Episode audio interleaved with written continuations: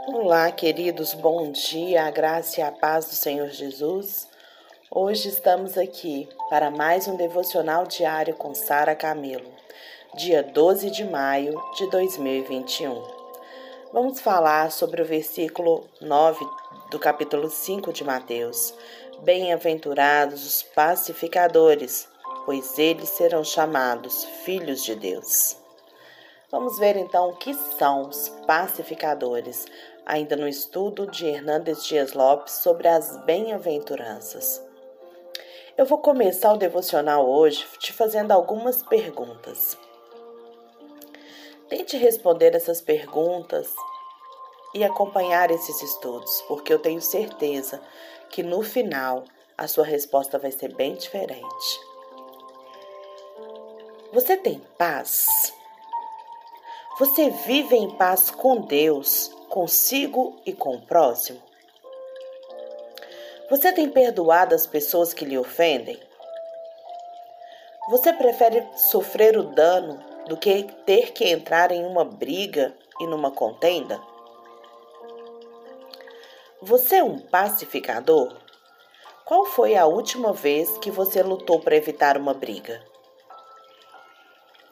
Você pode provar pela sua atitude de pacificador que você é um filho de Deus? As pessoas consideram você um pacificador e um filho de Deus?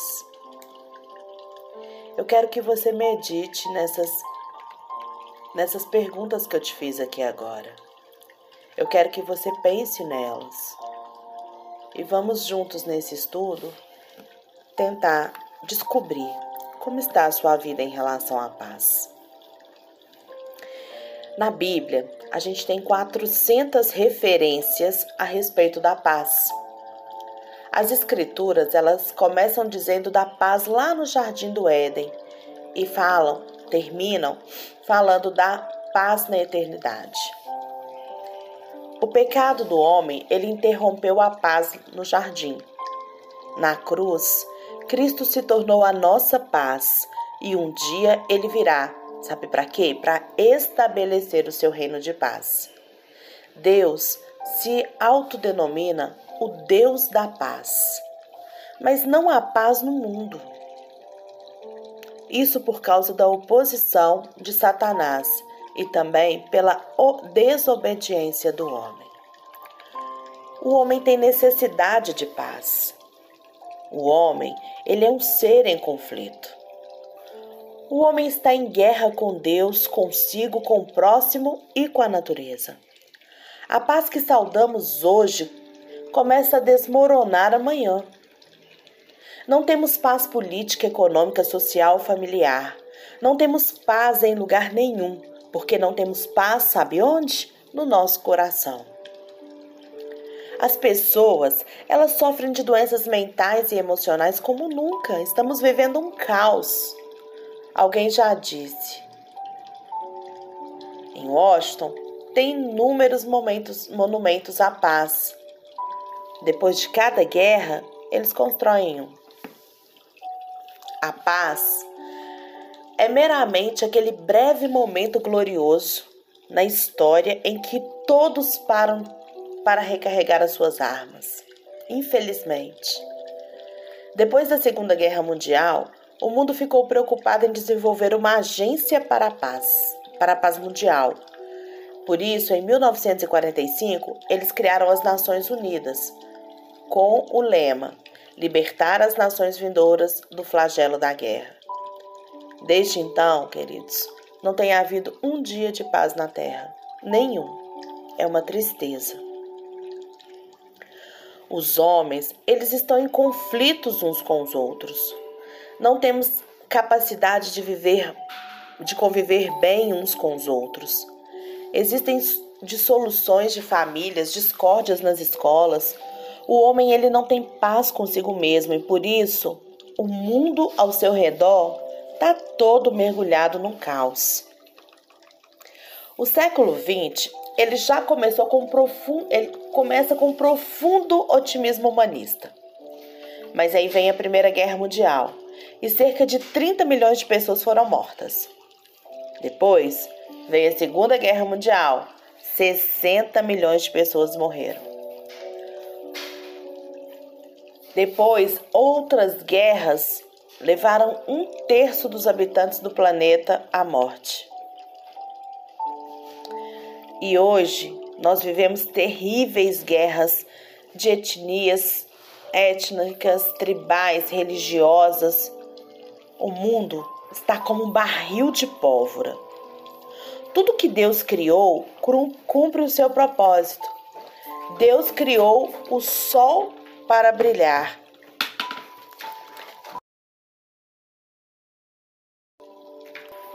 As árvores para encherem a terra de fartura.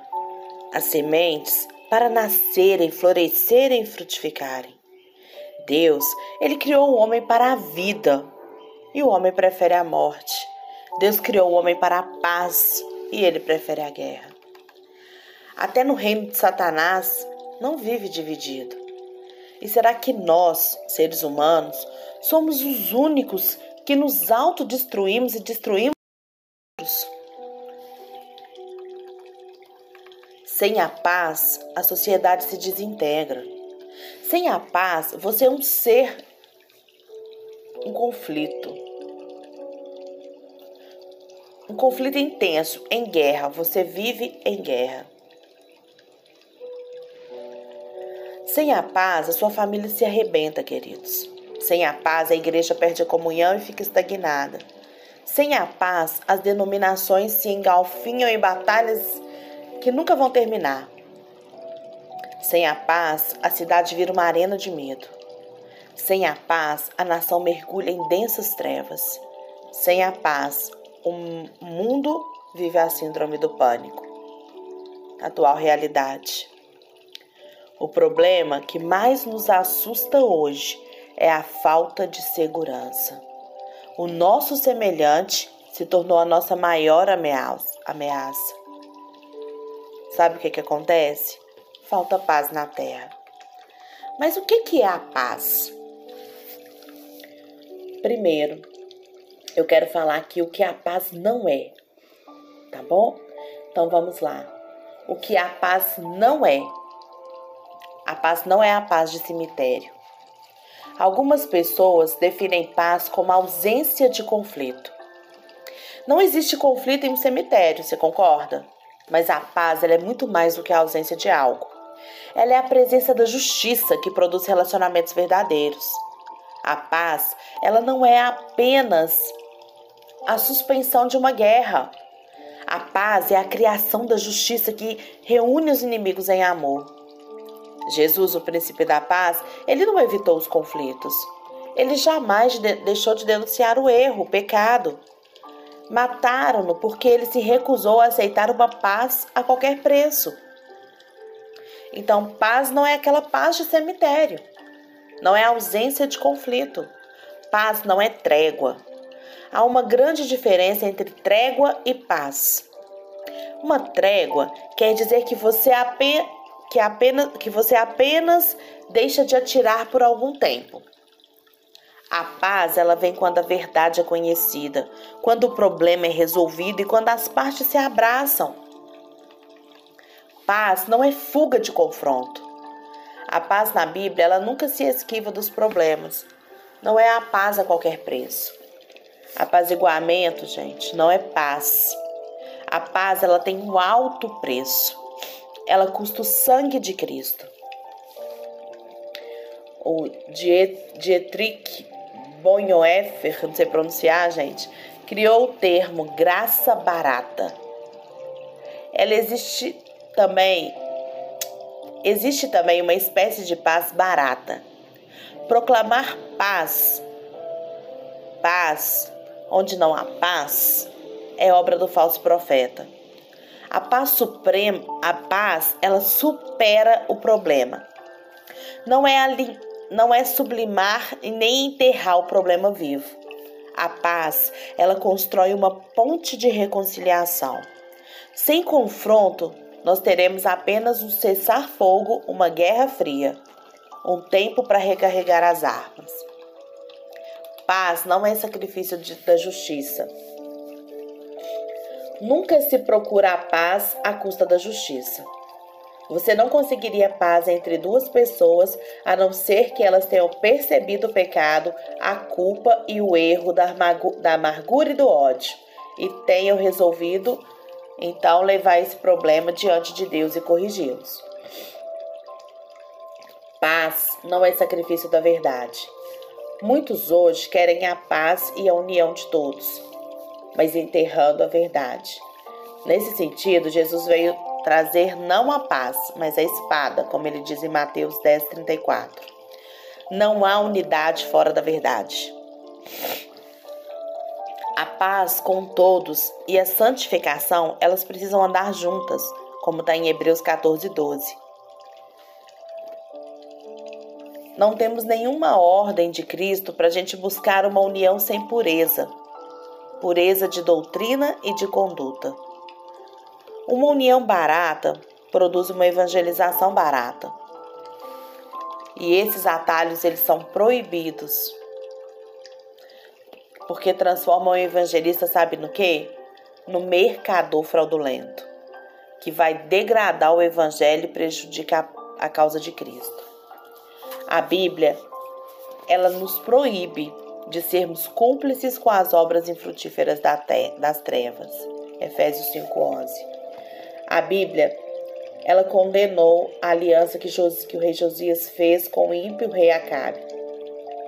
Lá em 2 Crônicas 19:2. A Bíblia ordena: não vos ponhais em julgo desigual com os incrédulos, porque a sociedade, porque que sociedade pode haver entre a justiça e a iniquidade? Ou que comunhão entre luz e trevas?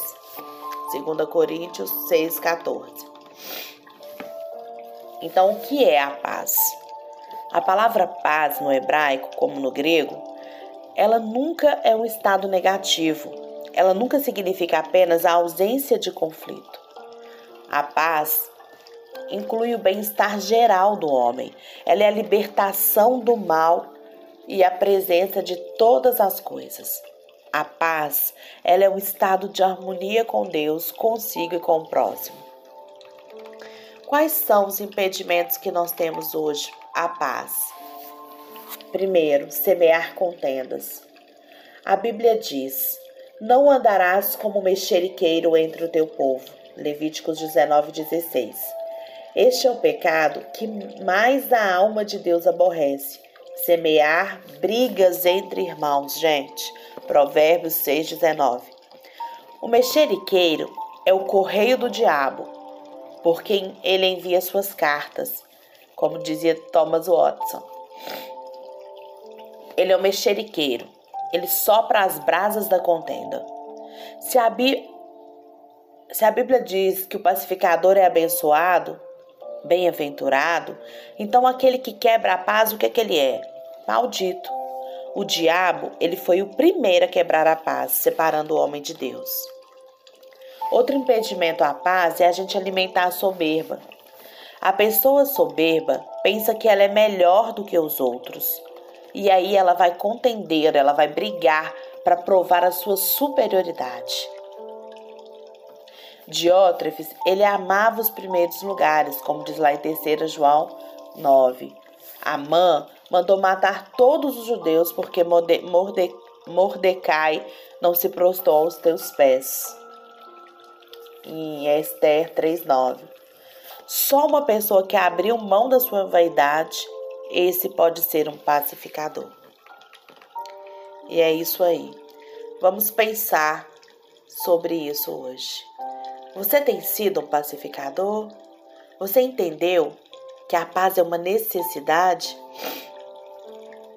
Você entendeu que paz paz não é paz de cemitério, não é trégua, não é fuga do confronto. Paz não é sacrifício de justiça e paz não é sacrifício, mas não é sacrifício da verdade. A paz não é passar a mão na cabeça para ficar tudo bem. A paz é a gente resolver o conflito, é a gente resolver o problema sem enterrá-lo vivo. A gente vai ter paz quando a gente conseguir resolver os conflitos e abraçar o irmão. Paz nunca foi ausência de problema. Nunca foi. E quando nós semeamos contenda e alimentamos a nossa soberba, a gente está impedindo a gente de ter paz. E só esses dois impedimentos aqui, eles fazem com que a gente perca totalmente a nossa paz. Tem uma frase que eu gosto muito que diz que paz não é ausência de problemas. Paz é a presença de Deus. Nesse mundo, a gente não vai viver sem problemas. Mas quando a gente tem o Senhor, fica tudo mais fácil de resolver. E quando a gente confia nele,